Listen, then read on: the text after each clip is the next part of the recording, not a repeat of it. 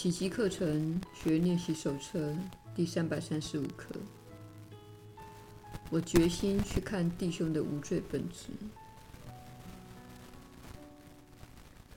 宽恕是一种选择。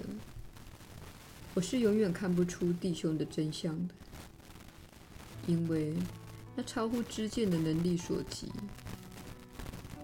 我只会在他身上看见自己希望看到之物，因为它代表了我自己想要的真相。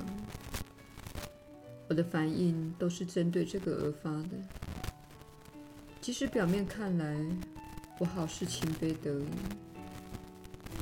我所看到的是我存心想要看见之物，我一定会看到。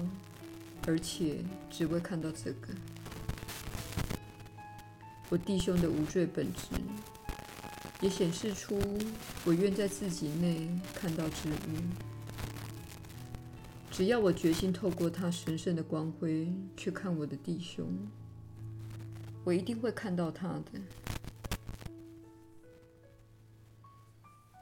除了着眼于弟兄的无罪本质以外，还有什么足以恢复我对你的记忆呢？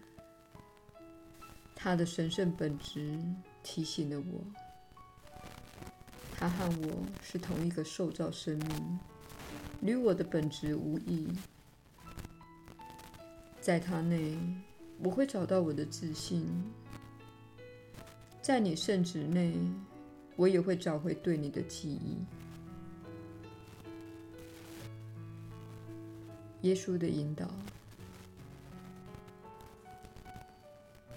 你确实是有福之人。我是你所知的耶稣。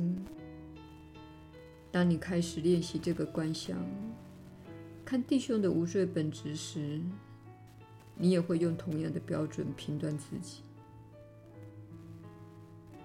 批判别人时，你会觉得很糟糕，因为你会把那个低振动的频率的眼光。加在自己的身上。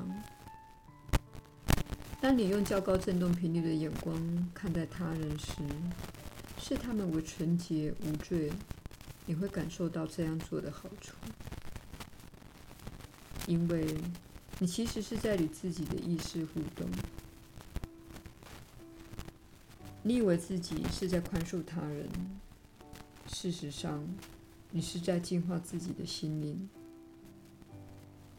当你受苦时，你正在经历的是自己的心灵；当你宽恕时，你所经历的也是自己的心灵。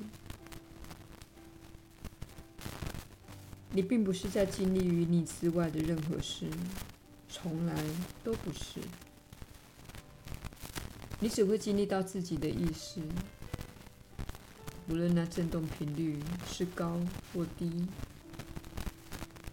如果它是正低振动频率，表示你活在小我的战场中，为了存活而征战。如果你的意识处在较高的振动频率，表示你活在圣灵看待事物的系统中。在这种情况下，你可以往下观看战场，选择不参与其中。